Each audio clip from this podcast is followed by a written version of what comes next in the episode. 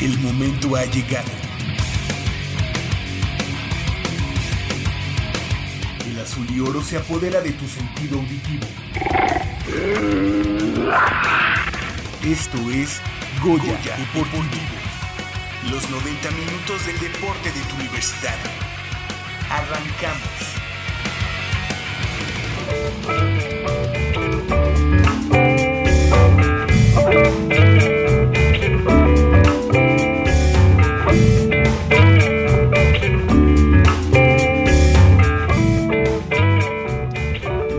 Buenos días. Son las 8 de la mañana con un minuto de este sábado 14 de marzo del año 2020 y estamos entrando de lleno a una emisión más de Goya Deportivo. Eh, 90 minutos de deporte universitario, deporte de la máxima casa de estudios de este país. Yo soy Javier Chávez Posadas y les agradezco que estén nuevamente con nosotros. Aquí transmitiendo en vivo y en directo a través del 860 de amplitud modulada desde esta nuestra casa Radio Universidad Nacional, aquí en Adolfo Prieto número 133 en la colonia del Valle. También nos puede seguir la pista, seguir la huella a través de www.radiounam.unam.mx. Eh, del otro lado del micrófono nos acompaña Crescencio Suárez en la operación de los controles técnicos, así como Neftalí Zamora en la producción. Esta mañana queremos eh, también invitarlos a que el contacto eh, eh, sea a través de su celular, porque estamos eh, de plácemes, estamos estrenando el celular directo, el WhatsApp directo de eh, Goya Deportivo y nos puede, nos puede llamar al celular o nos puede contactar a través del WhatsApp en el 55 45 33 64 37 55 45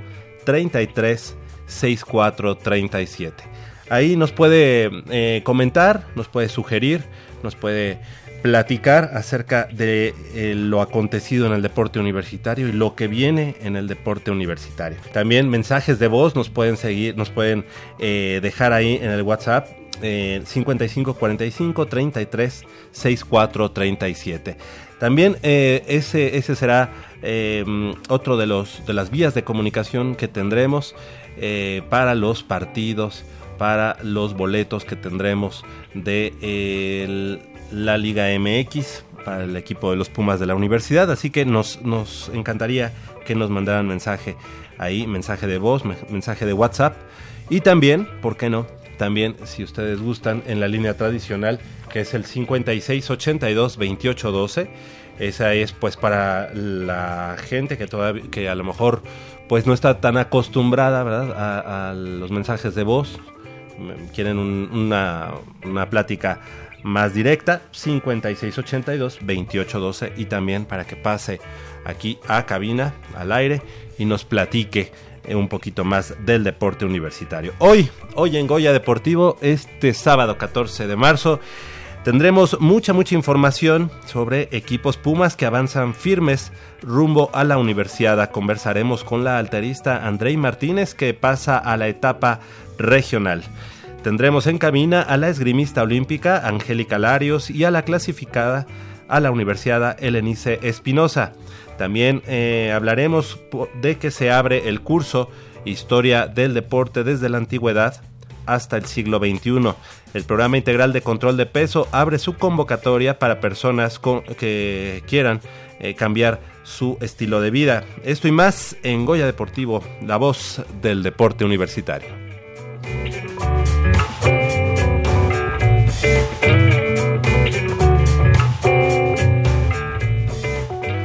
Recordamos que el pasado lunes 9 de marzo se llevó a cabo un día sin mujeres en el cual eh, se hizo conciencia de la violencia que se ejerce en su contra de manera diaria y en este marco se tuvieron pláticas con psicólogos en distintas instancias de la Dirección General del Deporte Universitario. Escuchemos la información sobre lo ocurrido en el frontón cerrado.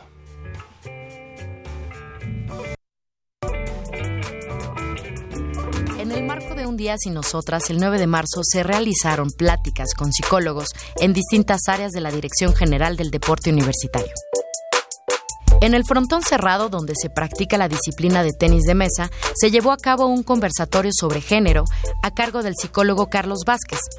En donde se abordaron temas como los estereotipos sobre los roles de hombres y mujeres y las distinciones que se hacen según el género. Bueno, mi nombre es Eduardo Alberto Gómez Pacheco y estudio en la Facultad de Química, Química de Alimentos. ¿Qué te llevas de, esta plática? Eh, pues como dijo el psicólogo, yo creo que mm, tener más conciencia sobre nuestros actos, eh, porque uno no, o sea, tú, haces las cosas, pero no sabes si estás haciendo un mal, ¿no? O si estás generando violencia. Yo creo que es lo que me lleva ahí. Héctor Castillo Islas, soy el entrenador y jefe de la Asociación de Tenis de Mesa de la UNAM. También ocupo el cargo de presidente de la Asociación de la UNAM que los chicos estén y que se promueva la reflexión sobre eso. O sea, eso es bueno. Yo creo que debería ser más, más horizontal. Yo creo que debe ser en todos los niveles, ¿no? Y por eso hablo de horizontalidad, ¿no? O sea, debe ser más horizontal el asunto. Hola, yo soy Carlos Vázquez.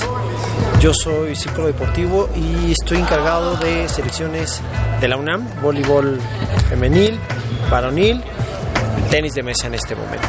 Uno de manera inconsciente es parte de, esta violencia sutil y que pues se normaliza, eh, está normalizada desde pequeño que uno sigue estos patrones de manera natural, lo que va haciendo que esto se normalice y que después pues uno diga, hay violento yo, este, de diferentes géneros, o sea, yo no tengo diferencias, uno no lo asume, pero cuando lo empieza a conocer mucho a fondo, este, pues te das cuenta que, pues, por supuesto, nadie se salva de un, de un legado social y cultural aprendido por generaciones.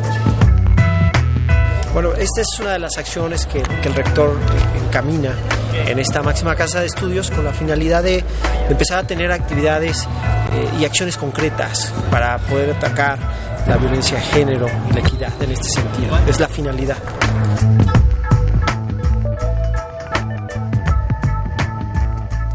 Pues ahí está lo acontecido durante ese el lunes 9 de marzo en el que, como todos fuimos testigos, eh, bueno, pues nos quedamos eh, ese día sin la importante labor y la importante presencia de las mujeres en muchos, muchos de los ámbitos eh, nacionales.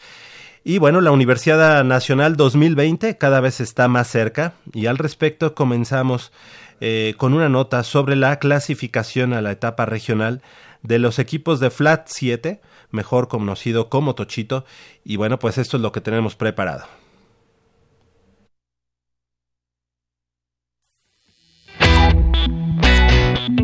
Los equipos representativos de flag de la UNAM clasificaron a la etapa regional del Conde en las primeras posiciones.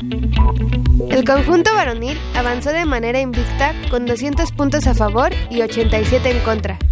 El femenil obtuvo el segundo lugar de la tabla general con 300 puntos a favor y 36 en contra. Vencieron al ITAM 28-12, 40-12 a la Nahuac al TEC Campus Ciudad de México 2725, a la UAM 350, al Instituto Politécnico Nacional 3424 y a la Universidad YMCA 3614.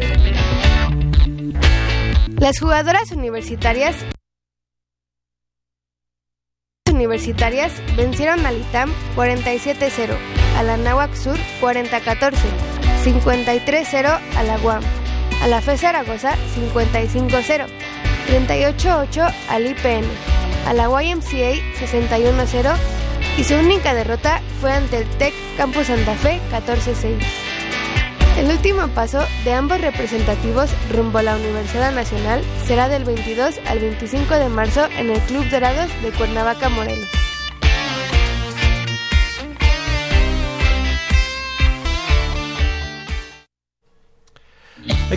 Hay que recordar que, bueno, las etapas de clasificación hacia la Universidad Nacional se dividen en estatal, donde se encuentran las escuelas locales, posteriormente la regional, en que en nuestro caso conforman o se conforma por las escuelas procedentes de la Ciudad de México, el Estado de México y los estados de Morelos y Guerrero. Es en esta etapa donde se deciden los competidores a nivel nacional.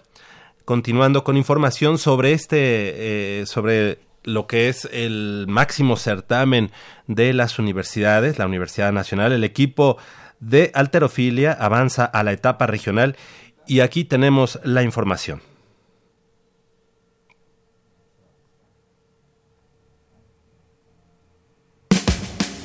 Ocho estudiantes de la UNAM clasificaron en las pruebas individuales de tres armas en rama varonil y femenil. Las pruebas se llevaron a cabo del 6 al 8 de marzo en la Universidad Cuauhtémoc de Querétaro. En florete y espada femenil, Elenice Espinosa de Psicología logró el pase, mientras que Nazla Cortés de Contaduría y Administración hizo lo propio en florete. En sable clasificaron Aura Tomasini e Ivonne Castillo, ambas de ciencias. En cuanto a la categoría varonil en florete, Emiliano Medina de Contaduría y Administración y Guillermo Hernández de Ciencias consiguieron la clasificación. En sable obtuvieron el boleto Sergio Espinosa de Ingeniería y Mario Pérez de Medicina.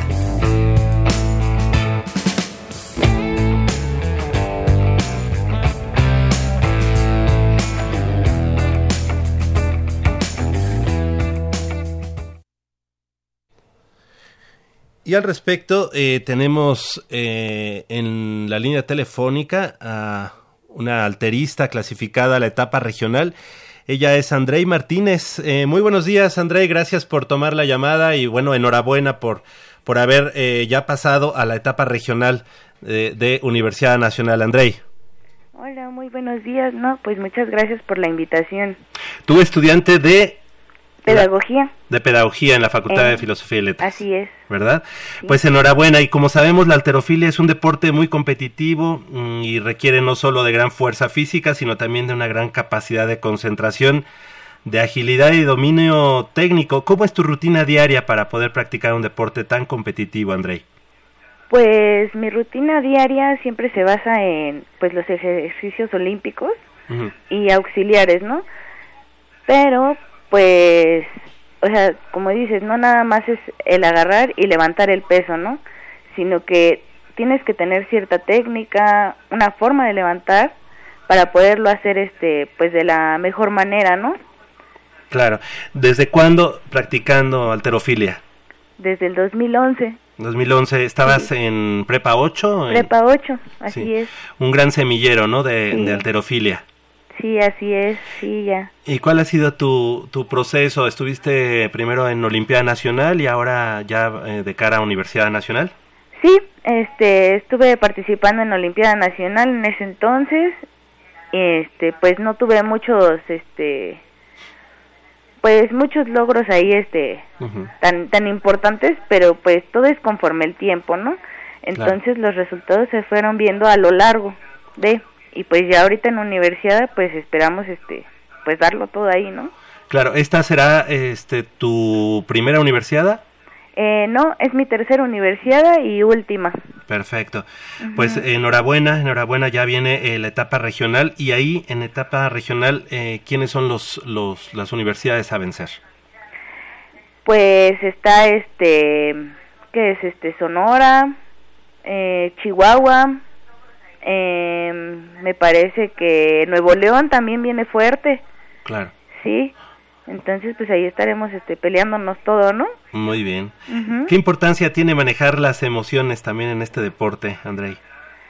Ay, pues yo te podría decir que es un 50 y un 50. Sí, ¿verdad? No nada más la fuerza, como dicen.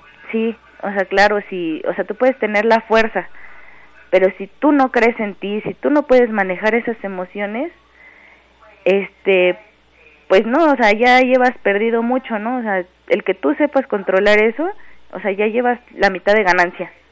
Claro. ¿A quién, a quién le dedicas ese, ese paso deportivo que, que mantienes? ¿A quién, eh, quiénes están ahí apoyándote siempre? Pues a mi familia, a mi familia que siempre me ha apoyado, este, a mi novio, a mis compañeros, mis compañeros este de, de entrenamiento, este que pues también este siempre están ahí este al pie no o sea entrenando y entrenando y entrenando no o sea a ellos este a mi entrenador que me ha apoyado bastante en estos eh, pues en esta en esta etapa no de, de estatal y regional y todo eso no correcto. Este sí. Pues enhorabuena Andrei. Estaremos siguiendo de cerca las incidencias y cómo va este paso hacia la Universidad Nacional y obviamente eh, eh, tu actuación en la, en la, Universidad Nacional de, de León. Esperemos que sea muy, muy exitoso y, eh, y podremos, podremos eh, platicar de eso más adelante. Andrei Martínez, estudiante de Pedagogía en la Facultad de Filosofía y Letras, muchas gracias por haber tomado la llamada y enhorabuena. Muchas gracias por la invitación. Al contrario, buen día, gracias. Pues ahí, ahí escuchamos una eh, estudiante deportista de la Universidad Nacional como es Andrei Martínez en la disciplina de alterofilia.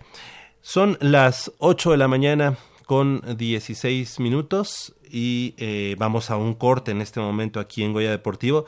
Y vamos a regresar con mucha más información. Les recuerdo que tenemos eh, la línea directa de teléfono que es el 5682 2812 y también tendremos eh, o tenemos a partir de hoy una línea de celular donde nos pueden mandar vía WhatsApp sus mensajes y mensajes de audio en el 5545 33 64 37 55 45 33 64 37. Vamos a hacer una pausa aquí en Goya Deportivo y regresamos con mucha más información del mundo deportivo de la Universidad Nacional.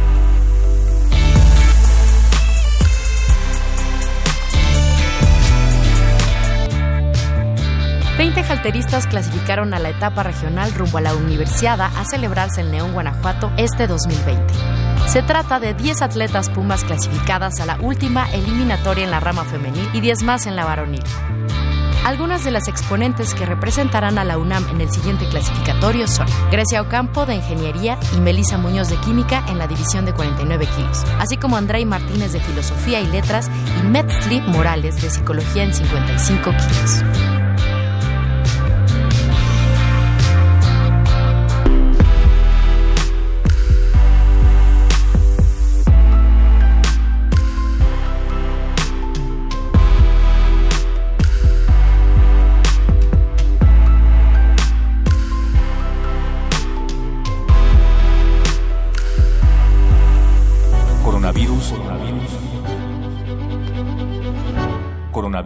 2019 de Wuhan.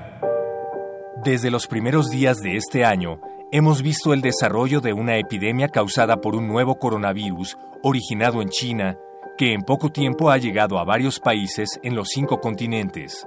Ante esta situación, la Organización Mundial de la Salud ha declarado el estado de emergencia de salud pública internacional. Los coronavirus son un grupo de virus que causan catarro común, generalmente leve, y sin complicaciones, y algunas veces problemas gastrointestinales. El nuevo coronavirus 2019, originado en China, se ha distinguido de los otros porque se contagia fácilmente y puede provocar enfermedad grave en poco tiempo, sobre todo en personas con alguna enfermedad previa o que no reciban atención oportuna.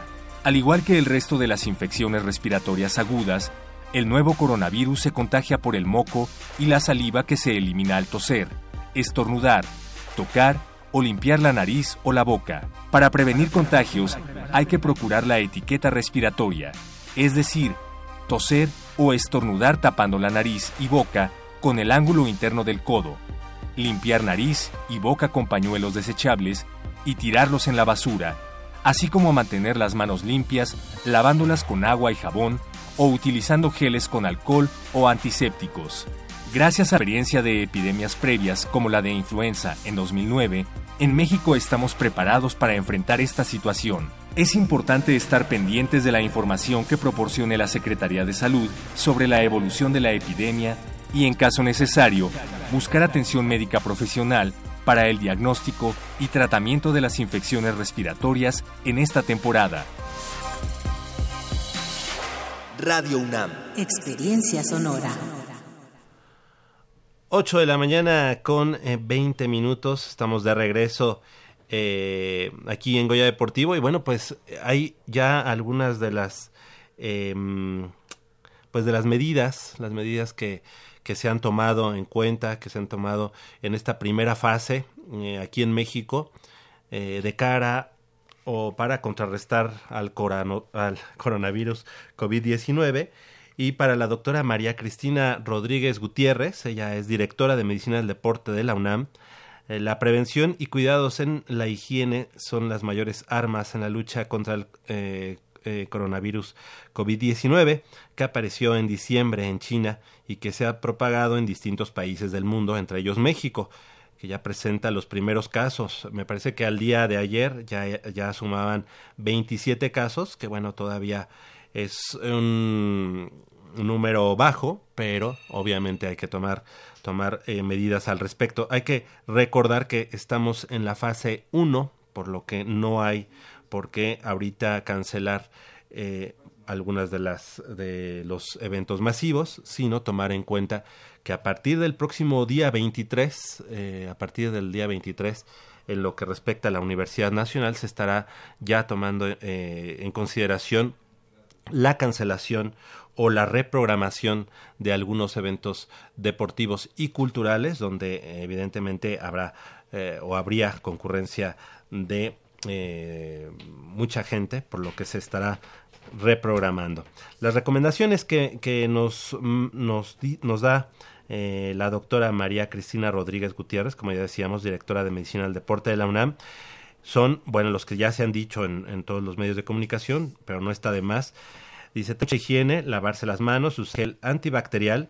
En los gimnasios, si se utiliza un aparato, secarle el sudor, muy importante, llevar toallas antibacteriales, cambiarse eh, la ropa sudada, guardarla en la mochila y lavarla el mismo día, secarse el sudor, evitar escupir y expulsar la saliva, o bien en los estornudos, cubrirse con el codo, eh, de, la manera que ya sabemos ese estornudo de etiqueta, ya que al estornudar se produce un efecto muy parecido al aerosol, en el cual se esparcen partículas diminutas en el aire y la saliva que pueden contener los gérmenes, bacterias y virus. Agregó que se deben utilizar las mascarillas o cubrebocas en la denominación N95 que sellan y protegen la nariz y la boca, aunado a que filtran las partículas suspendidas en el aire y reduce la exposición a secreciones de alguien que esté contagiado con el virus. Así que, bueno, pues eh, si alguien sospecha y detecta datos de dolor articular, fiebre, síntomas de gripe persistente, eh, dolor de cabeza, tos, esa persona pues no debe automedicarse porque con eso muchas veces oculta las verdaderas em, manifestaciones del COVID-19, así que debe cubrirse y acudir al médico. Tenemos, eh, tenemos a nuestro amigo, a nuestro amigo eh, Alfredo Figueroa Valencia, quien nos llama aquí al 56822812 Gracias por llamar. ¿Cómo estás, Alfredo? ¿Cómo estamos? Buenos días, buenos días, Javier. Eso del coronavirus ya oí muy claro,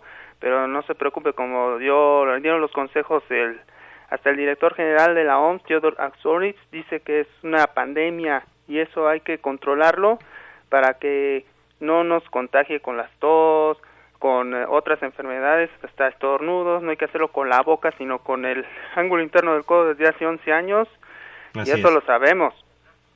Exactamente, acuérdate que cuando fue ese brote de también influenza, en de la influenza, ¿verdad? Exacto. Siempre, siempre hemos vivido con influenza, siempre hemos vivido con coronavirus de otro de otras índoles de otras familias pero esta es una cepa distinta una cepa, cepa eh, eh, nueva y que obviamente pues ha mutado y al día de hoy pues no se no se no hay la cura digamos eh, directa verdad eso en México, pero también se dio en más de 108 países del mundo. Los países más alarmantes, creo que para mí es Italia, que es el que el país europeo con más casos de coronavirus, que todos sus habitantes no salieron de sus casas para que no haya contagio. España, Reino Unido, Rusia, pero Estados Unidos dice, ayer su presidente Donald Trump decía que la alarma es nacional, dice que va a afectar a nuestro país también. Hay que estar atentos los mexicanos para que no nos dé contagio, simplemente saludar de distancia, nada de beso ni de abrazo para que no nos dé ese virus, ¿no es así? Exactamente. Eh, y fíjate que qué bueno que lo comentas, Alfredo Figueroa. Eh, ahorita estamos en una fase inicial. ¿ya? Eh, ya cuando estemos en la situación de contingencia, bueno, pues habrán otras medidas. Pero muchas gracias por, por llamar, Alfredo. Recordar que el día de hoy todavía se puede, se, se pueden los, los eventos masivos. Está el partido entre Puma Ciudad Universitaria que visita a las Águilas Blancas allá en el casco de Santo Tomás. Y este y el día de hoy también bueno más bien la noche de hoy los Pumas estarán visitando allá la, la mm, el, al de León. Exactamente al, al, equipo Esmeralda verdad cómo cómo ves el partido lo veo muy complicado. Yo digo que Ángel Mena el exterminador es un letal delantero que tiene los pies y en la mente a la red enemiga yo digo Universidad Nacional tiene que salir a pelear a muerte. Da de cuenta que es el coronavirus esmeralda y hay que eliminarlo por completo con goles.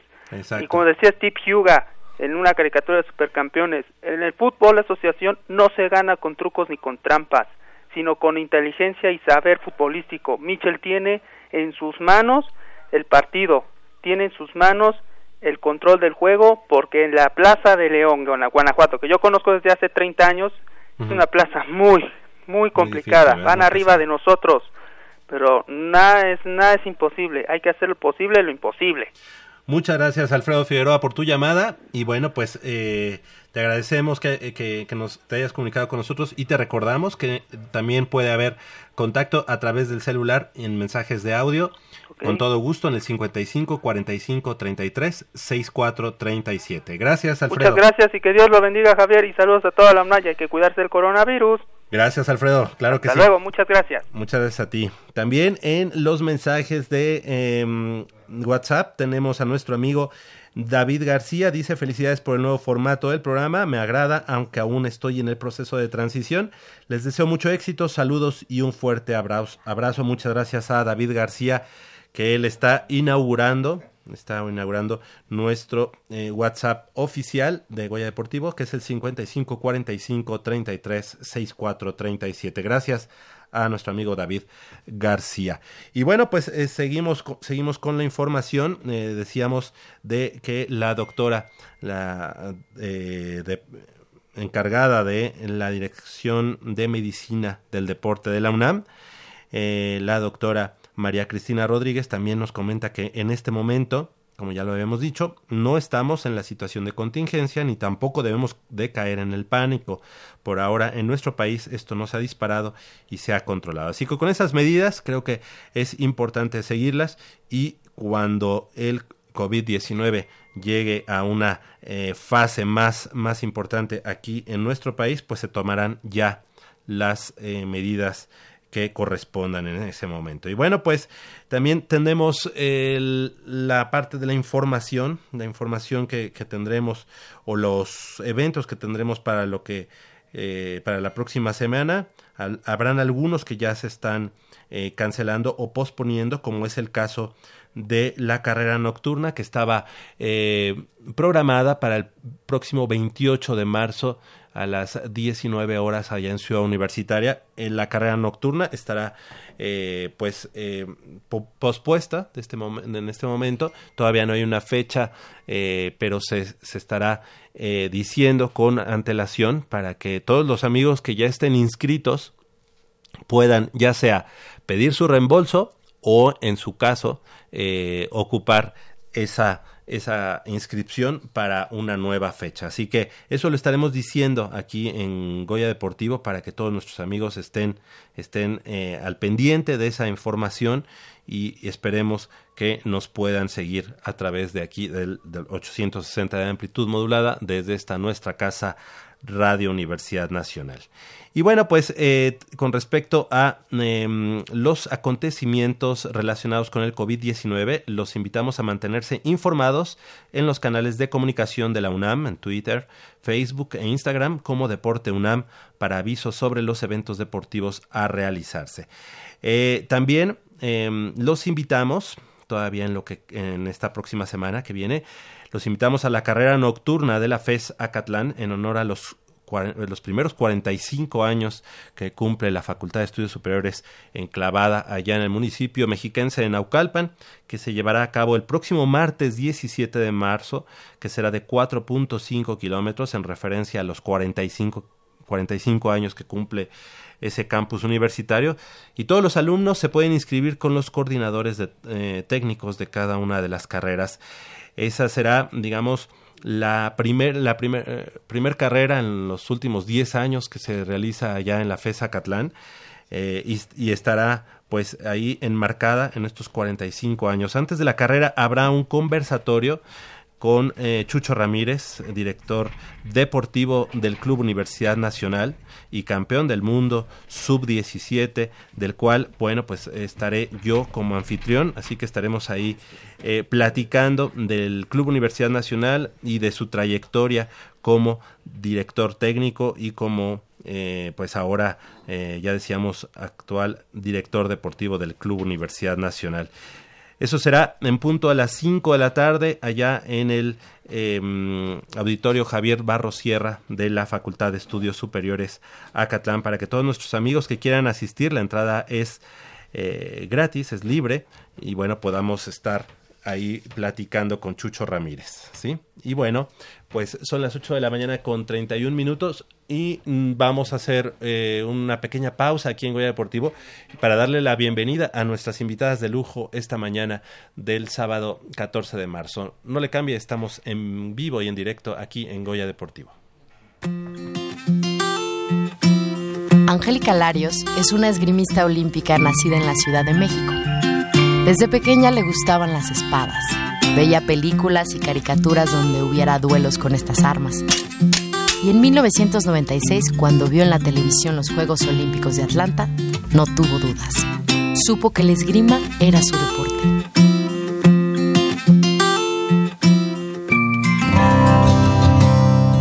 Otra de sus pasiones era el comportamiento humano, así que cuando creció decidió estudiar psicología en la UNAM sin descuidar su pasión por el esgrima.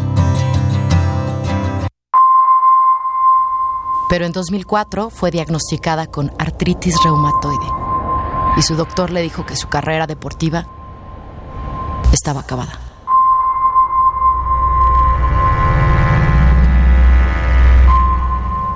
Pero a pesar de la adversidad, su ímpetu no decayó y continuó entrenando. Siguió una rehabilitación para fortalecer su cuerpo con terapia física y su mente con los conocimientos de psicología que había aprendido. Así, con todo el esfuerzo invertido, logró participar en los Juegos Olímpicos de Beijing 2008 en sable individual y demostró que no existen imposibles.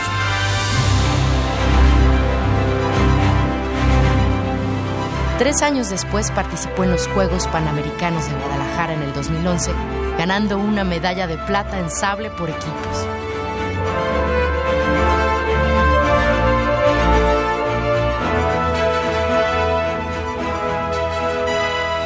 Pero eso no fue todo. Después de sus logros como esgrimista, decidió convertirse en entrenador y viajó al país de la bota, a la ciudad de Nápoles, para estudiar en la Academia Italiana de Esgrima una escuela fundada en 1861, en donde egresó como maestra de armas.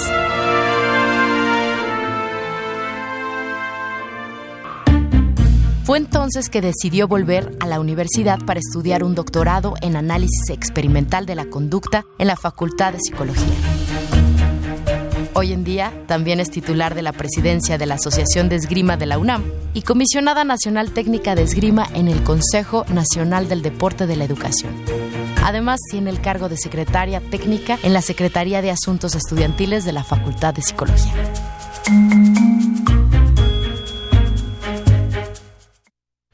8 de la mañana con 34 minutos, estamos de regreso y bueno, pues ya escuchamos ahí esta nota introductoria de la maestra Angélica Larios, presidenta de la Asociación Nacional de Esgrima, bueno, Asociación de Esgrima de la UNAM.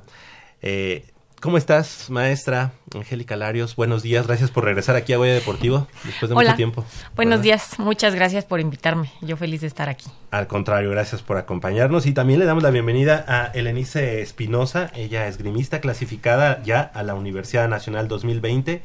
¿Cómo estás, Elenice? Hola, buenos Bienvenida. días. Gracias. Estudiante de... De psicología igual. Perfecto. Pues enhorabuena, eh, primero porque ya, además de que las dos son colegas, son doblemente colegas, Sí. son psicólogas, tú en formación y bueno, ya una psicóloga, Sí, sí, sí. maestra ya, y además, eh, pues enamoradas del esgrima, ¿no? ¿Cómo, Sí. mm, primeramente, ¿qué, qué encontraron en el esgrima para, para el día de hoy pues ser exponentes y obviamente referentes de, de esta disciplina en la Universidad Nacional? ¿Quién dice? Tú, Eli, si quieres. Mm, Pues yo antes no sabía qué era el esgrima. Inicié porque antes yo practicaba gimnasia, pero no era muy buena. Entonces decidí darle otra oportunidad a otro deporte y conocí ahí el esgrima. Y pues desde el primer día que inicié en este deporte me enamoré. Es un deporte que a, a simple vista se podría ver un poco sencillo, pero es un deporte muy completo y, y no solo físicamente, sino mentalmente te ayuda a crecer muchísimo. ¿Cuánto tiempo ya en, en esta disciplina? Llevo ya casi seis años. Seis años. Sí. Correcto.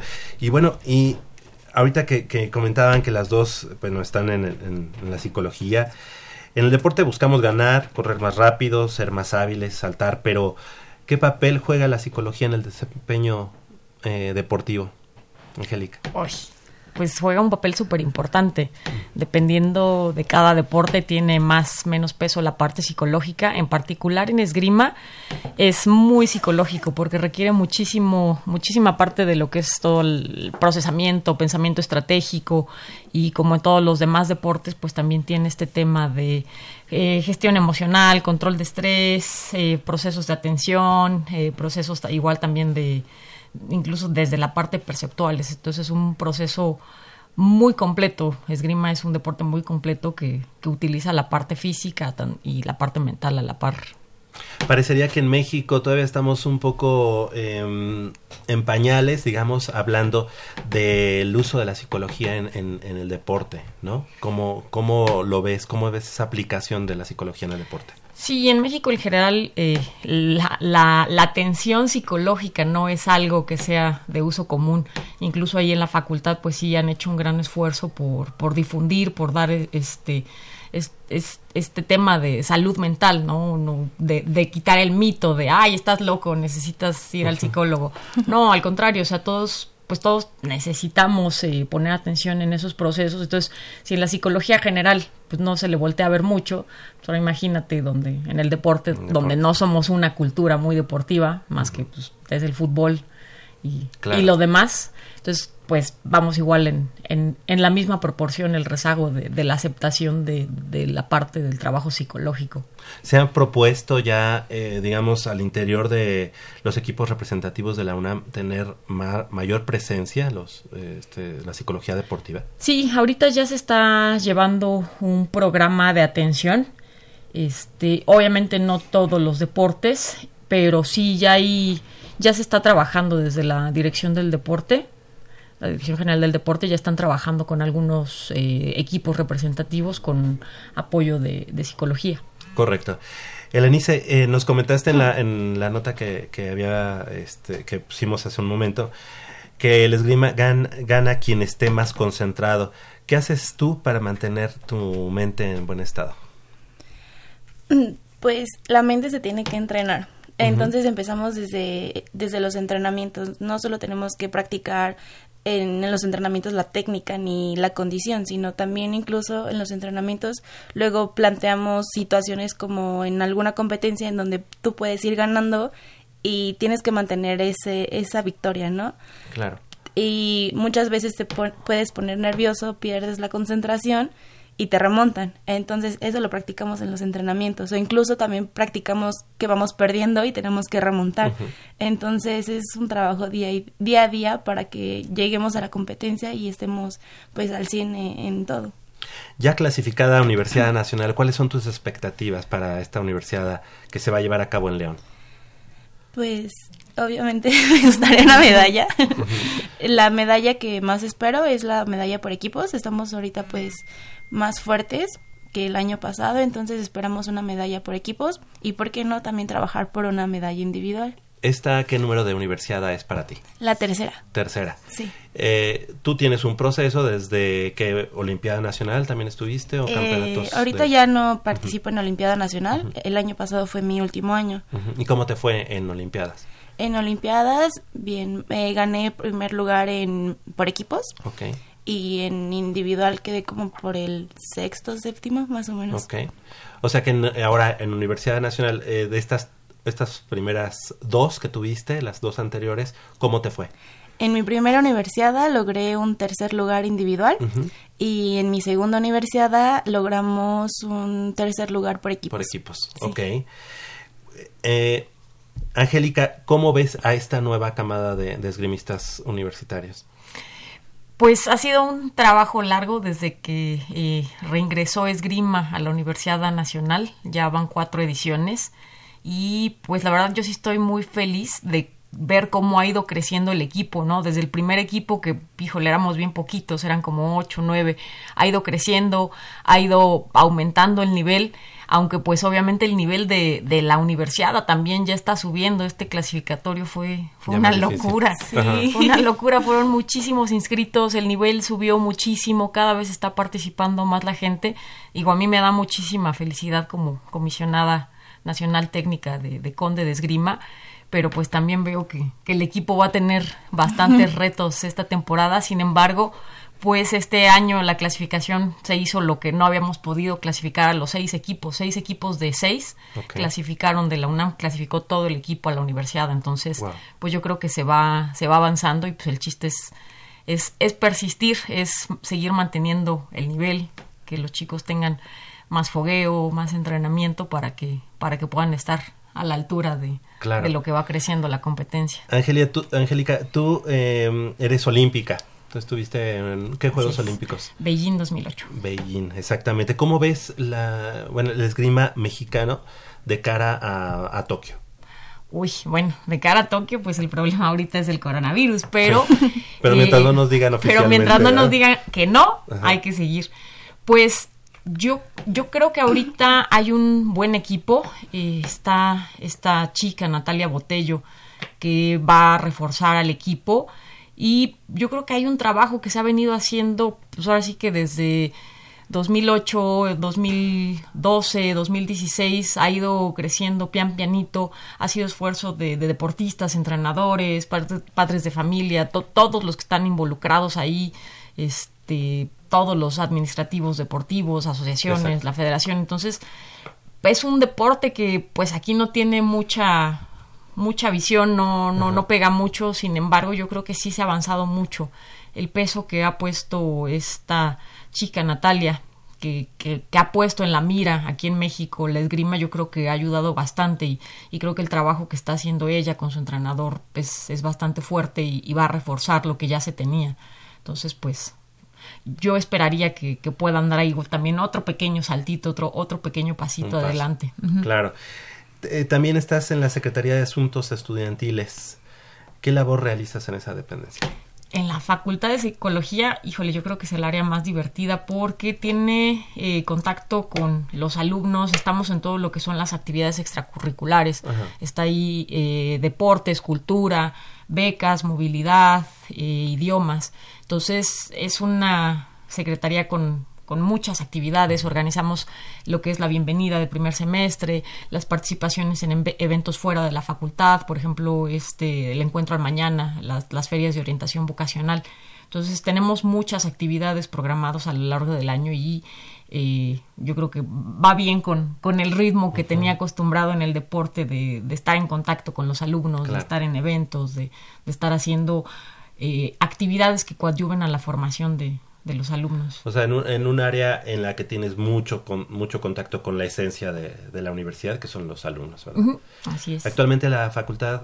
Eh, está en paro. Todavía está en paro. Todavía está en paro. Sí. Ok, entonces eso, eso te ha ayudado, bueno, no te ha ayudado, pero eso lo has aprovechado, el para estar más concentrada o entrenar uh, más tiempo o... Sí, bueno, bueno, anteriormente no había estado entrenando pues los cinco días de la semana, justamente por la escuela, pero pues ahorita como ya tenemos pues un poco más de tiempo, ya entreno mis cinco días de la semana e incluso pues puedo ir a, terapia, fisioterapia eh, o puedo ir al gimnasio, entonces ya tengo más tiempo para prepararme rumbo a la universidad. Ok, platícanos un poquito más de, de la fisioterapia que llevas. Ah, bueno, es que en, en el selectivo de la universidad, pues tuve un desgaste un poco fuerte, entonces me, me, lastimé la espalda, las rodillas y el brazo. Entonces ya en fisioterapia pues me ponen hidroterapia, me ponen TENS, me ponen frío, calor y pues... ¿En dónde estás tomándola? En el frontón cerrado. Ok, perfecto, sí, o sea, dentro de la... sí, dentro de la universidad, sí. Bien, Chicas, pues eh, queremos agradecerles eh, esta, esta mañana que hayan estado con nosotros aquí en Goya Deportivo y bueno, también preguntar eh, en, el, en la parte esta de lo que escuchábamos de esta, esta etapa que te tocó vivir, de ese diagnóstico que, nos, que escuchábamos en la nota. ¿Cómo fue el proceso después de conocer ese diagnóstico para seguir compitiendo? Seguramente ahí también tuviste que aplicar muchas cosas de, de, auto, de autoconocimiento pues digo, en, ese momento yo no tuve ningún tipo de asesoría psicológica. Yo durante toda, toda, mi carrera deportiva no, no tuve asesoría psicológica. Sin embargo, pues digo, agradezco la, la, formación que me tuvieron y yo creo que el carácter y la personalidad que tengo, yo soy muy persistente. Entonces a mí en el momento en que el doctor me dijo, no vas a poder así, lo primero que pensé fue así de, ay, ¿cómo no? ¿Quieres ver que sí voy a poder? Y justamente a las como dos, tres semanas de que me dieron el diagnóstico, había un campamento de entrenamiento que era así como el más esperado, ¿no? Venían tres entrenadores italianos, eran el Comité Olímpico, entonces dije, no, yo tengo que estar ahí. Entonces yo creo que ahí fue como que importante ese, ese salto en el bache que me di de, de seguirme derecho, de, de, no darme el tiempo de, de, de, quedarme en el piso, de decir, ay, ching, ¿qué me pasó? Entonces me, me seguí así de filo y pues así fue toda la carrera. De hecho, yo antes eh, yo antes competía en florete. Entonces en ese momento cuando estuve en el campamento dije, híjole, tal vez no, no lo vaya a lograr y por eso me cambié de arma y pues, resulta que era el arma adecuada para mí. ¿Sale? Entonces, este, pues todo se, se, se fue dando. Al final, yo creo que ese tipo de situaciones, cuando ponen a la prueba tu, tu carácter, tu temple, te ayuda a crecer entonces a mí, me ayudó muchísimo a, valorar, ¿no? Por ejemplo, cuando se te restringe la movilidad y dices, es algo que no se ve, ¿no? No es como una, una lesión, una fractura. De repente tu cuerpo dice, ah, pues que se inflame esto, que te duela acá. Entonces, este... ¿Cuál fue el diagnóstico? Artritis reumatoide. Ok, eh, pero ese no, no hay, no es reversible, es decir. El que yo tengo, no. Hay muchos que pueden entrar en, en, remisión. ¿Cómo estás? Ah, tengo que tomar medicamentos. Yo sí tengo que tomar, tomar medicamentos de aquí a... Es del sistema inmune. Sí, sí. Es, un, es una enfermedad que es, este, es del sistema inmune y pues solito de repente se activa el sistema inmunológico pero bueno, y parece, ataca solito. Parece como que lo has, lo has vencido, ¿no? Pues... Te has sobrepuesto. Sí, Sí, digo, al final yo sí soy muy consistente con los medicamentos, de hecho por eso igual también decidí en 2012 retirarme porque sabía que era un, desgaste significativo, no podía seguir así, ay, pues... De no, de no haber tenido ese diagnóstico, ¿hubieras podido seguir? Sí, sí, sí, de no tener ese diagnóstico todavía hubiera podido pecharme uno o dos ciclos olímpicos más si hubiera querido. ¿Cómo, cómo, eso cómo ha em, hecho tu carácter más fuerte? Pues como te decía, al final entiendes, eh, aprendes a valorar, aprendes a, ser persistente, aprendes a que pues una caída es eso, es solo una caída y pues te tienes que levantar y, vas a seguir y te vas a volver a caer y, esa es la única forma, caerte y levantarte. Ok, perfecto. Pues eh, les queremos agradecer nuevamente que, que, hayan estado con nosotros, que nos hayan venido a compartir un poquito de lo que hacen eh, en el día a día. Vamos a hacer un corte ¿Y regresamos con ellas? Ah, perfecto. Vamos a hacer un corte y ahorita regresamos para la parte final de esta charla. Estamos platicando con eh, gente de esgrima de la Universidad Nacional. Cuando son las 8 de la mañana con 49 minutos, hacemos una breve pausa aquí en Goya Deportivo y regresamos con más información del mundo deportivo de la Universidad Nacional.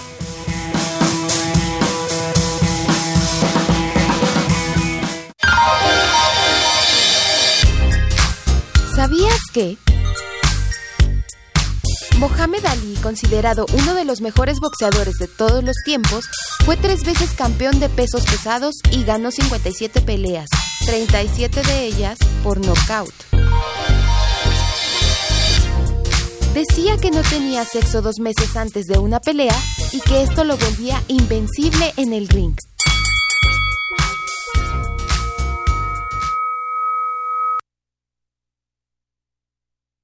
Coronavirus, coronavirus. Coronavirus 2019 de Wuhan. El nuevo coronavirus es un virus que provoca infecciones agudas en el aparato respiratorio. Con el cuidado adecuado y oportuno, se puede resolver sin complicaciones. Sin embargo, al igual que con la influenza y otros virus respiratorios, si no se atiende adecuadamente, puede provocar daños importantes, sobre todo en personas con problemas respiratorios como asma, bronquitis o enfermedad pulmonar obstructiva crónica, enfermedades del corazón, obesidad o alguna otra enfermedad que afecte su sistema inmune o la función respiratoria. Ante la sospecha de enfermedades respiratorias agudas, es importante no automedicarse, vigilar la evolución, no ir al trabajo, escuela o lugares públicos para evitar contagios y buscar ayuda médica profesional para determinar la conducta que hay que seguir. No es la primera vez que nos enfrentamos a una situación como esta, y gracias a las experiencias previas, como la de la influenza en 2009, en México estamos preparados y podemos hacerle frente a esta y otras situaciones. Es importante estar pendientes de la información que proporcione la Secretaría de Salud sobre la evolución de la epidemia y, en caso necesario, buscar atención médica profesional para el diagnóstico y tratamiento de las infecciones respiratorias en esta temporada. Radio UNAM. Experiencia sonora. 8 de la mañana con 51 minutos. Estamos de regreso y estamos platicando con Elenice, si lo dije bien, Sí. Espinosa y Alejandro, eh, Angélica Larios, perdón, aquí de eh, Esgrima. Y bueno, eh, para preguntar, ¿cuáles son las lesiones más comunes que se dan en, en Esgrima? Las rodillas. Sí, las rodillas. Lo que se las te acaba son las desgastas. rodillas. Eh, ese movimiento tan rápido que hacen, eh, la flexión. El ¿no? impacto que El- tenemos en las rodillas. Aunque, el- aunque la superficie no es tan dura. Sí, pero justo ahorita que hablábamos del, lo del proyecto de doctorado, en algún punto también estuvimos haciendo mediciones biomecánicas. Y Pues hay, hay varios estudios. Este, la- esa rodilla, la rodilla se puede llegar a mover a, a velocidad de 4G. Entonces hay incluso un video de una sablista muy famosa, este, ucraniana. Olga Karlan, que el arranque de la salida lo hace más rápido que un carro de Fórmula 1. De verdad. Entonces son, son muy, es, es una velocidad que, pues, híjole, las articulaciones no están diseñadas para eso. Entonces un mal entrenamiento, un mal trabajo de fortalecimiento de piernas, te acabas echando las rodillas. Codos. No, muñeca. No, Lo que sigue es la muñeca, porque igual la muñeca, de- dependiendo del brazo armado, pues, y también del arma, tiene más menos contacto. Por ejemplo, en sable hay muchísimo choque de cazoletas, entonces ahí se te puede ir el, el- el pulgar, la muñeca. Entonces, Correcto. yo creo que es lo que sigue. Ahorita que nos platicabas, eh, ya no ya no decirte maestra, porque estás por Ah, concluir ya o ya en proceso Ya, en el último. del pedacito. doctorado. Háblanos un poquito de, de ese proyecto. Pues eh, es un doctorado eh, de la Facultad de Psicología, eh, análisis experimental de la conducta y obviamente yo lo apliqué a deporte, pero aparte pues hice un desarrollo bastante sofisticado.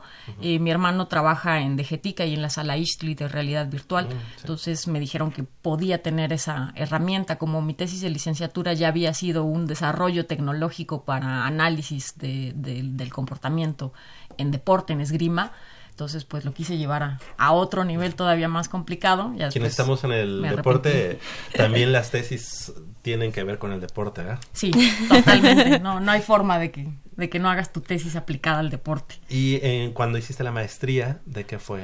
¿O sobre La qué maestría fue maestría a distancia eh, con la Universidad a Distancia de Madrid, que, que tienen convenio con el Comité de la Especialidad de Psicología del Deporte.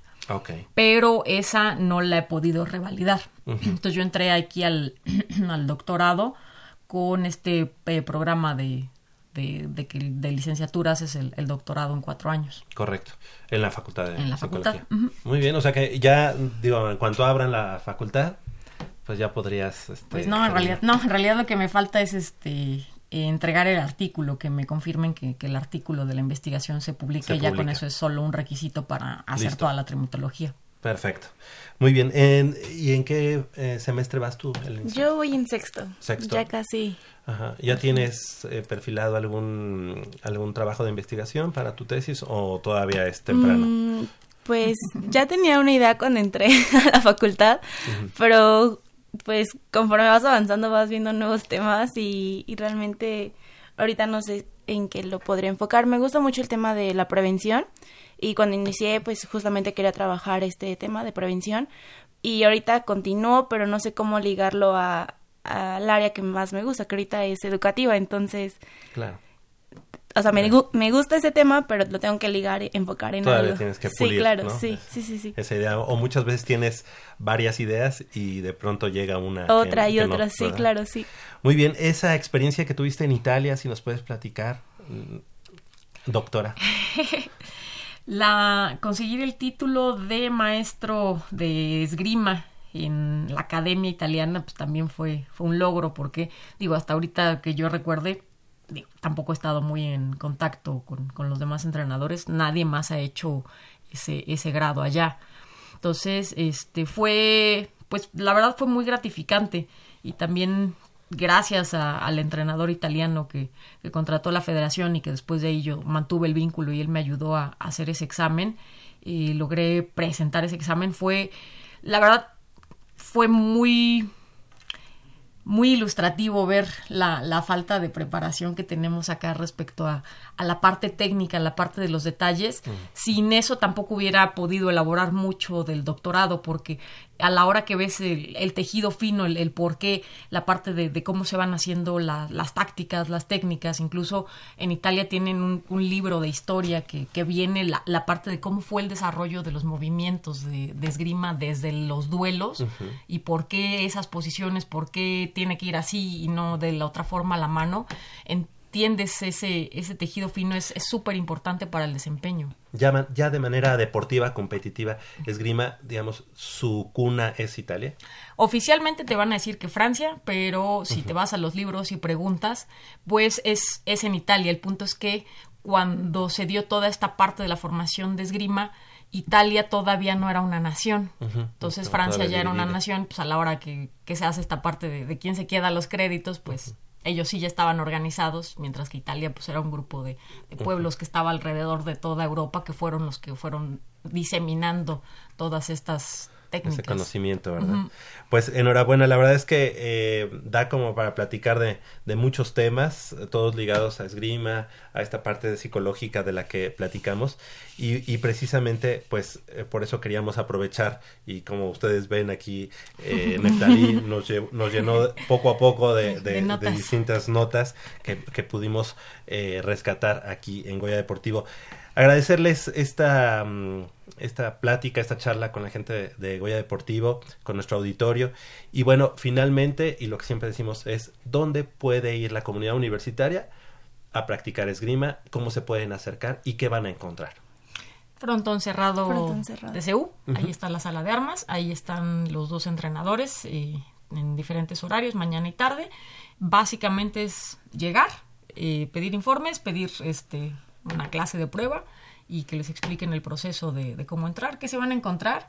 Yo creo que se van a encontrar buenos amigos, Sí, buenas son personas, muy buenas personas todos. un gran ambiente y un deporte que les que si lo explotan en verdad les va a dar para crecer muchísimo en lo personal, en lo individual, les va a dar también esta parte de, de activación física, de condición. Claro. Debe ser eh, caro tener tu sable y todo esto, pero al principio eh, te lo prestan. Al, al principio hay un poco de, de equipo de préstamo ahí, pero este no es tan caro.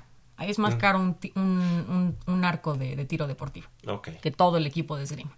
Al día de hoy en México se puede conseguir la, eh, la utilería, digamos. Sí, sí, todo el equipo ya, este, y ciertamente no es como que puedas ir a una tienda Sí, de a- ropa a conste que yo no quise dar marcas. No, se puede. Se puede. Oye, eh, pero por ejemplo esta, esta tienda de maratón que tiene ya así como de muchos deportes. No, ahí no- no se encuentra Es algo muy específico. Sí, sí, pero ya, ya traerlo, ya que conseguir quien te lo venda ya no es difícil. Antes sí era complicado. Ujú. Ahorita ya es ese no es el problema y, y lo puedes ir comprando poco a poco. Tampoco es casi que de golpe debas de comprarte ya tu, tu equipo. Puedes irlo eh, pausadamente, también a la par de que vas viendo si te gusta o no.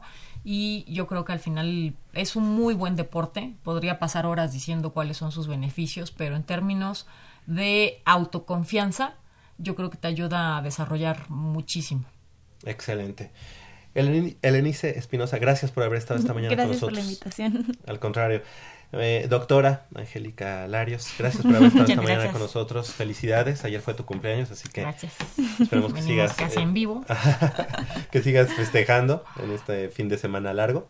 Y bueno, pues eh, aquí en Goya Deportivo siguen invitadas, siguen los micrófonos abiertos para que nos vengan a platicar no solamente del ENICE, sino de todo el equipo de esgrima, de esgrima. Y bueno, pues espero que haya mucho éxito en la Universidad Nacional. Gracias. Gracias. Son las 9 de la mañana. Vamos a hacer una breve pausa aquí en Goya Deportivo y les recordamos, tenemos la línea directa 5682-2812 y el contacto a través de mm, mensajería instantánea WhatsApp 5545-336437. Hacemos una breve pausa y regresamos con más información del mundo deportivo de la Universidad Nacional.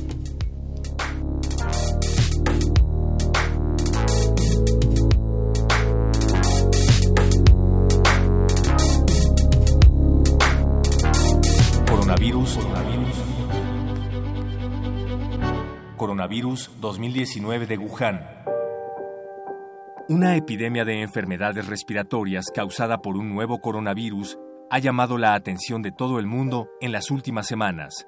Si bien parece que la gravedad de los casos en la población general no es alta, se ha visto en otros países que afecta a personas con problemas respiratorios como asma, bronquitis o enfermedad pulmonar obstructiva crónica enfermedades del corazón, obesidad o alguna otra enfermedad que afecte su sistema inmune o la función respiratoria. Al igual que muchas otras infecciones respiratorias como la influenza y el catarro común, el contagio del nuevo coronavirus es por el moco y la saliva que se eliminan al toser, estornudar, tocar o limpiar la nariz o la boca. Para prevenir contagios, hay que toser o estornudar tapando nariz y boca con el ángulo interno del codo, limpiar nariz y boca con pañuelos desechables y tirarlos en la basura, así como mantener las manos limpias, lavando con agua y con jabón o utilizando geles con alcohol o antisépticos. Es importante estar pendientes de la información que proporcione la Secretaría de Salud sobre la evolución de la epidemia y, en caso necesario, buscar atención médica profesional para el diagnóstico y tratamiento de las infecciones respiratorias en esta temporada. La experiencia de epidemias previas nos ha ayudado a estar mejor preparados para esta ocasión.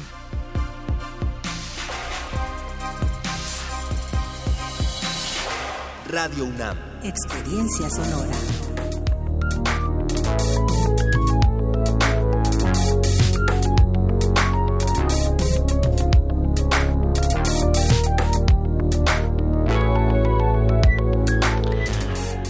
9 de la mañana con eh, minutos y bueno, eh, damos los avisos importantes en este sentido.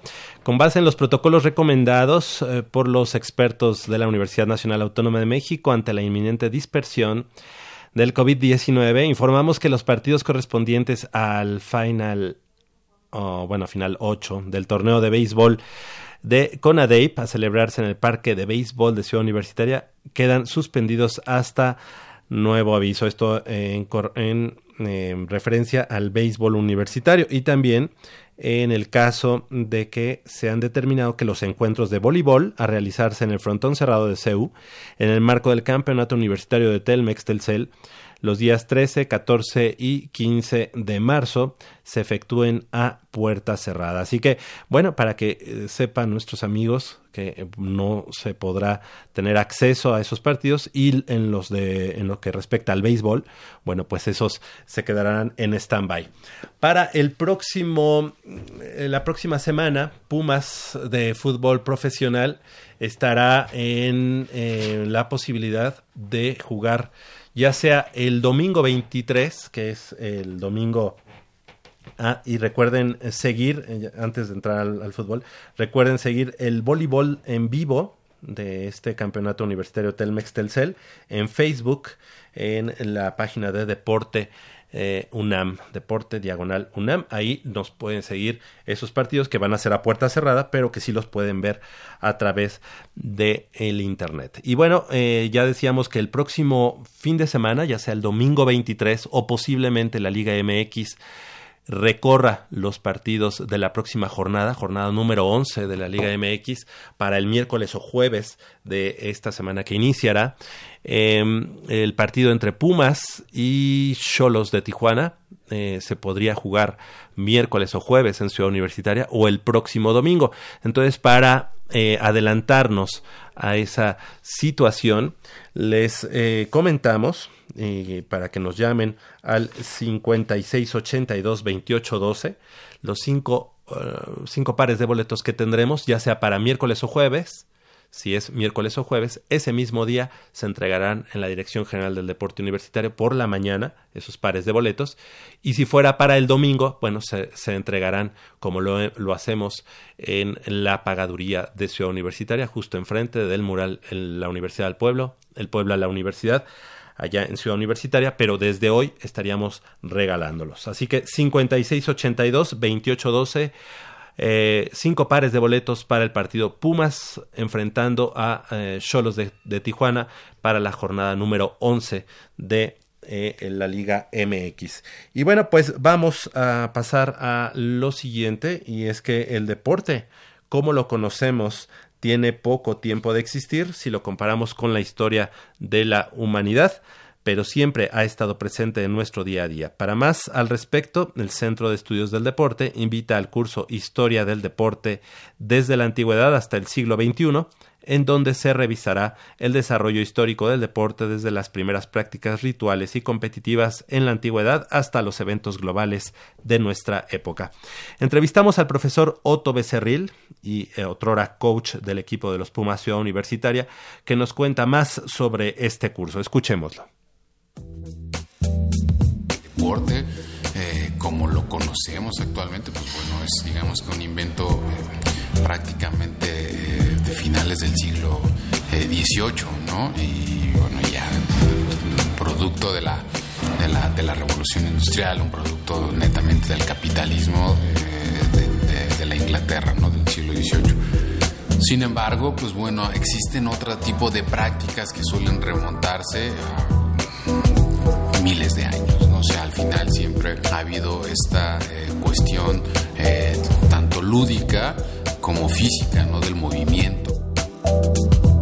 Hace 80 años, eh, los jugadores de, de, fútbol americano o de fútbol soccer eran los que andaban vendiendo y promocionando fumar, ¿no? O sea, eran las principales imágenes de las campañas publicitarias de las grandes tabacaleras, ¿no? Y salían fumando como si fuera la cosa más extraordinaria del mundo. Y hoy en día, si un deportista es visto con un cigarro, bueno, lo vetan, lo corren, no lo dejan volver a participar en ningún deporte, etcétera. ¿no? Entonces, son un poco las contradicciones eh, a las que nos vamos enfrentando conforme va evolucionando, pasando el tiempo. Cuando hablamos del de los primeros tiempos del deporte eh, moderno como lo conocemos, eran los grandes aristócratas los que podían trabajar. O sea, no existía el deporte profesional y el deporte profesional estaba muy mal visto, pero profesional, obviamente no había nadie que se pudiera dedicar al deporte, sino profesional era en el sentido de que eran los trabajadores, que tenían cierto trabajo, que pertenecían a una empresa y que, bueno, querían o podían participar en, su, en el equipo, eso ya fue después, pero el equipo de la empresa, no y eso era mal visto, ¿no? El deporte era para la clase alta, para los aristócratas, para aquellos eh, que querían desarrollar ciertas habilidades, ¿no? Cultivar su cuerpo, ¿no? su mente, etcétera, pero solo ellos tenían la capacidad, los otros no, los otros tenían que estar trabajando en la, en la empresa, en la fábrica, ¿no? El ejemplo en los últimos años Colin Kaepernick, ¿no? El, jugador de fútbol americano de Estados Unidos, que lo mismo, ¿no? Levanta la voz eh, por los eh, actos que se están dando en contra de las comunidades negras en los eh, Estados Unidos y rápidamente es relegado y, y se le niega la posibilidad por todos lados de poder seguir trabajando en, lo que él quiere, ¿no? Y para lo que él se ha formado a lo largo de muchos años, ¿no? Que es ser jugador de fútbol americano.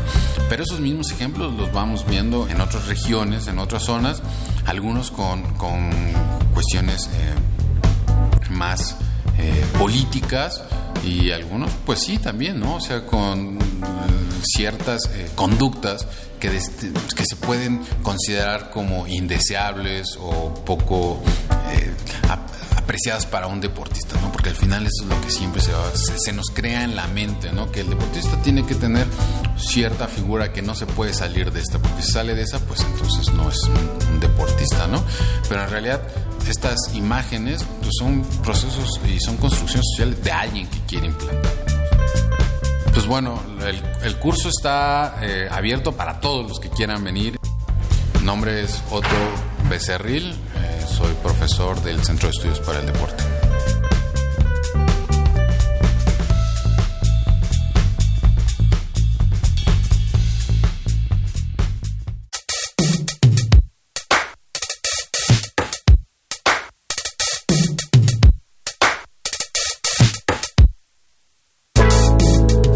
Pues ahí escuchamos al profesor Otto Becerril y eh, otrora, como decíamos, otrora coach del equipo de los Pumas Ciudad Universitaria. El curso se impartirá del 25 de marzo al 29 de abril, todos los miércoles, de 9 a 13 horas, en el Centro de Estudios del Deporte, ubicado en el costado sur del Estadio Olímpico Universitario.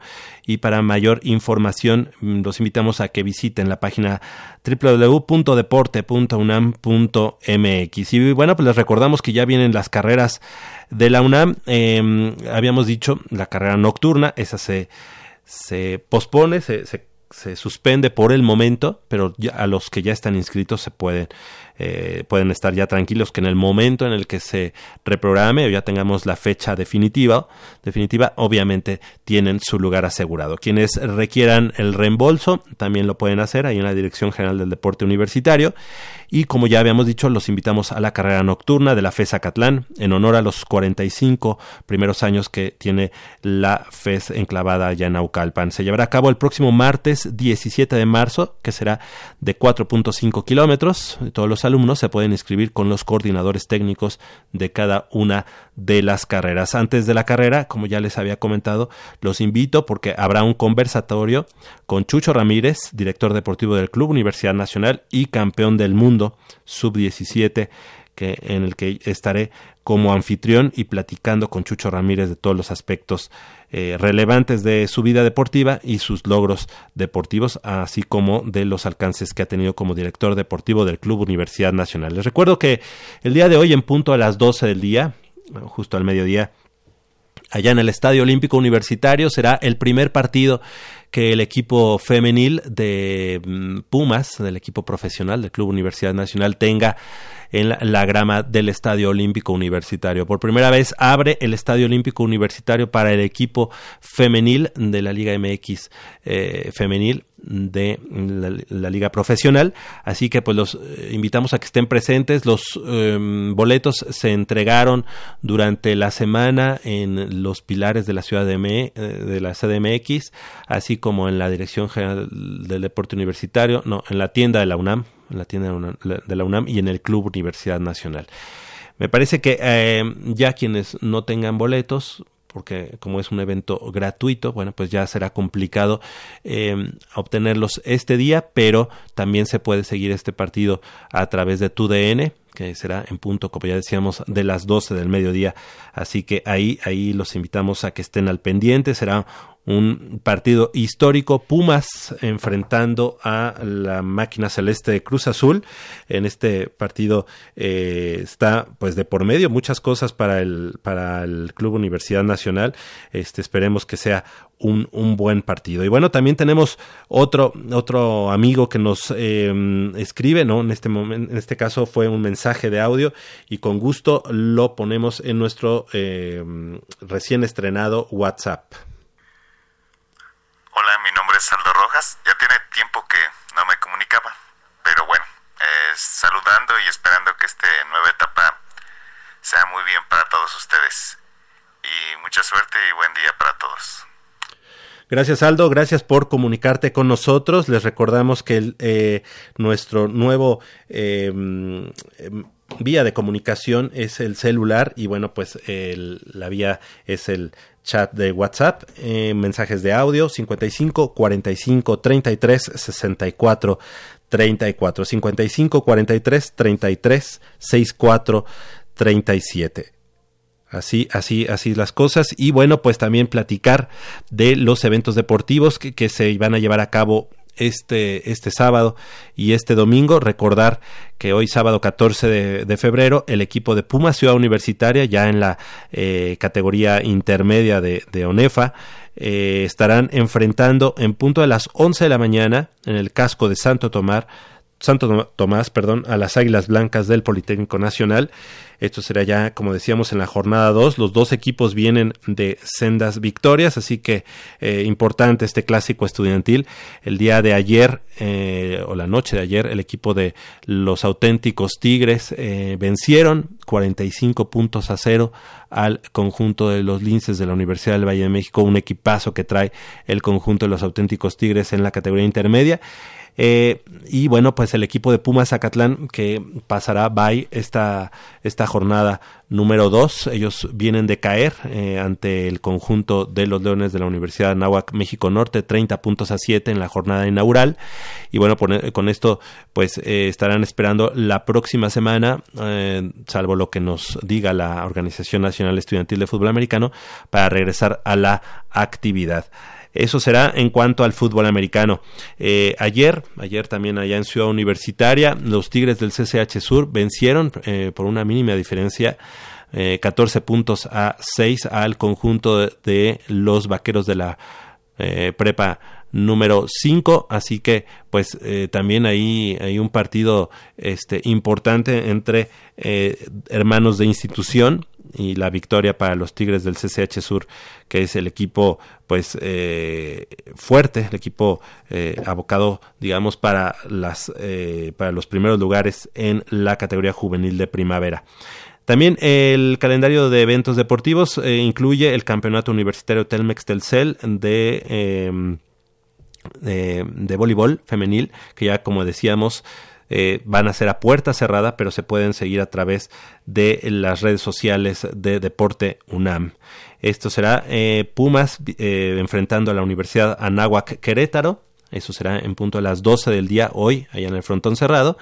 Y a las 19 horas, también en el frontón cerrado, Pumas enfrentando al TEC de, al TEC de Chihuahua y en la Liga MX, como ya decíamos, los Pumas, los Pumas estarán enfrentando al León allá en, en la ciudad de Guanajuato, en la ciudad leonesa de Guanajuato, en el estado de Guanajuato, a las 19 horas también eh, lo pueden seguir a través de, de la televisión. El domingo 15, el campeonato universitario Telmex Telcel de fútbol femenil, Pumas enfrentando a la Universidad Veracruzana a las 9 de la mañana en el Estadio Tapatío Méndez y también en el CUT del fútbol varonil, los Pumas en punto de las 12 del día en el Estadio Tapatío Méndez enfrentando al TEC de Guadalajara. El próximo viernes 20 de marzo, esto sí se va a jugar, eh, también en, la, en fútbol americano de intermedia, Puma Ciudad Universitaria contra Potros Salvajes de la Universidad Autónoma del Estado de México a las 5 de la tarde en el Estadio Roberto Tapatío Méndez.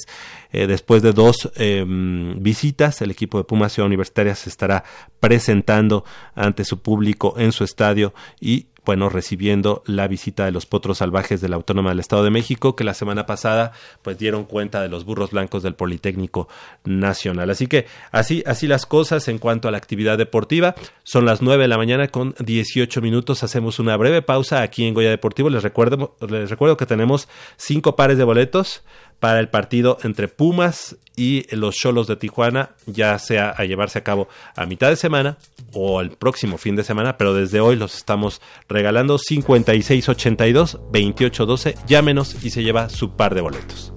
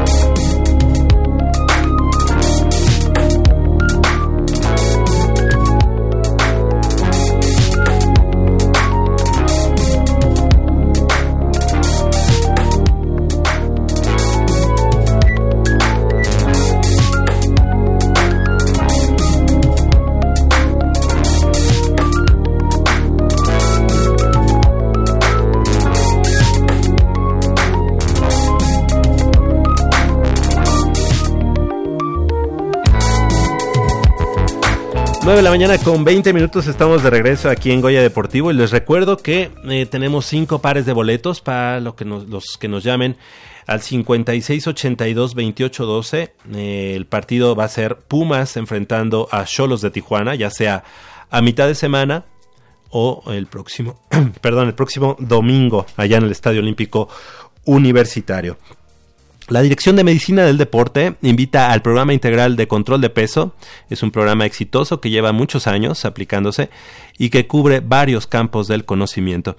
Escuchemos eh, la entrevista realizada al eh, doctor Rolando Flores. Eh, recordamos que las evaluaciones para ingresar a este programa serán en este mes de marzo para comenzar en abril.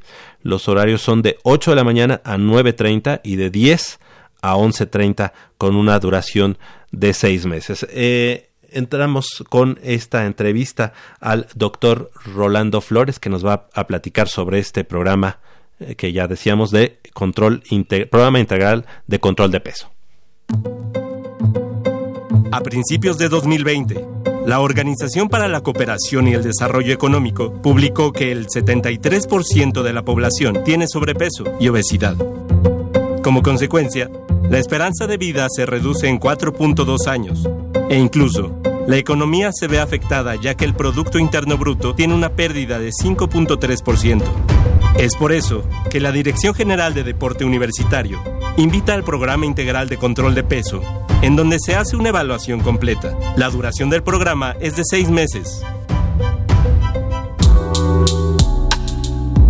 El compromiso del programa, porque para nosotros la única forma de cambiar el pronóstico de la enfermedad es cambiando el estilo de vida de la persona. También por ser dentro de una universidad, tiene una parte educativa grande. Es decir, lo que importa el programa es aprender a ser autosuficiente. Hay una parte educativa grande de cómo cambiar tu estilo de vida. Eso incluye tus horas de sueño, la comida, pero no solo en relación a las cantidades, sino la relación que tienes con la comida, por qué razones comes, a qué horas comes, por qué algo en particular. Se te enseña no solo a distribuir bien tus alimentos, por qué necesitas comer ciertas cosas y cuánto, con la idea de que seas autosuficiente, es decir, que no necesites de la nutrióloga para seguir haciendo un plan de alimentación y no necesites de mí o de la enfermera especializada para hacer un plan de ejercicio.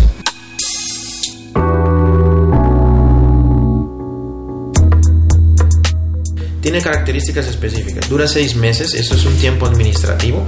No significa que los seis meses, digamos, ya se puede lograr todo. Hay personas, el aprendizaje es individual. Hay personas que antes logran esta autosuficiencia, pero hay personas que tardan un poco más en lograr la autosuficiencia. Pero administrativamente empezamos un ciclo nuevo cada seis meses. El compromiso es que esté la persona aquí hora y media de lunes a viernes durante los seis meses que dura el programa porque esta parte educativa no se logra cada mes, ni cada tres meses, ni cada seis meses que vengas. Es continuamente estar cambiando conceptos, dando herramientas, retroalimentándolas, y eso requiere de un tratamiento intensivo conductual, continuo. O sea, no solo es que, ah, pues dame mi dieta y, yo la hago, sino ¿por qué? ¿Por qué te voy a hacer comer estas cosas a esta hora del día? ¿Por qué tienes que distribuir de esta forma tus alimentos? Es explicarte, hacerte partícipe del tratamiento, porque al final el que tiene que cambiar pues es la persona. Nosotros no hacemos cambiar a nadie, y de hecho ningún personal de salud hace cambiar a nadie. Somos facilitadores del cambio. O sea, la persona, como dijiste al principio, tiene que querer cambiar y obviamente a veces carece de la estructura, de las herramientas para lograr ese cambio. Nosotros le brindamos eso. Hay muchas técnicas, nosotros usamos técnicas que se llaman cognitivo-conductuales. Y si te pongo ejemplos, pues es, significa, por ejemplo, no tener eh, alimentos en todos lados. una estrategia es como comida fuera de la vista. Eh, eso significa que si yo abro cajones de mi, de mi buró, no tener alimentos ahí, tener un lugar específico para comer, solo comer cuando como lo que más importa sería desde el punto individual es empoderarte, conocer qué es lo que corresponde comer para ti, para tu edad, para tu sexo, para tu nivel de actividad física, para lo que haces en el día. Eh, una vez que conoces eso, es organizarte. No es una cuestión de voluntad ni de, ni de fuerza este, de disciplina, sino es de organización. O sea, si, si yo tengo la necesidad de comer ciertas cosas que no necesariamente las encuentro afuera, pues es como mi oportunidad de organizarme, tenerlas disponibles y traerlas.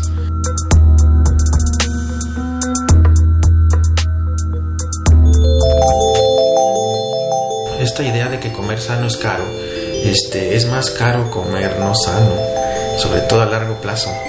O sea, vas a acabar gastando 20 veces más en enfermedades, pastillas y me pasa que como no es tangible en el momento, o sea, no me duele nada y no lo veo así, pero es, es una cuestión primero de educación, o sea, de conocimiento, porque sí necesito tener un poco de conocimiento y que me empoderen en ese sentido. Y después de estrategias prácticas de vida, ah, yo necesito comer esto, ¿dónde lo obtengo? Que yo lo pueda comprar, que lo pueda cargar y que lo pueda comer en los, en los momentos correctos. Pero es armar un traje a la medida del sujeto. Entonces la organización cuenta más que la fuerza de voluntad y no tiene que ser caro. O sea, un aspecto de la nutrición es justo eso, es que tiene que ser adaptable al sujeto y eso incluye su realidad socioeconómica, es decir, lo que tenga acceso y lo que pueda comprar. Pero en este país no tenemos excusas. Pues hay fruta todo el, todo el año y hay fruta de temporada que es barata, hay verduras, hay fuentes de proteínas de sanas que no son caras.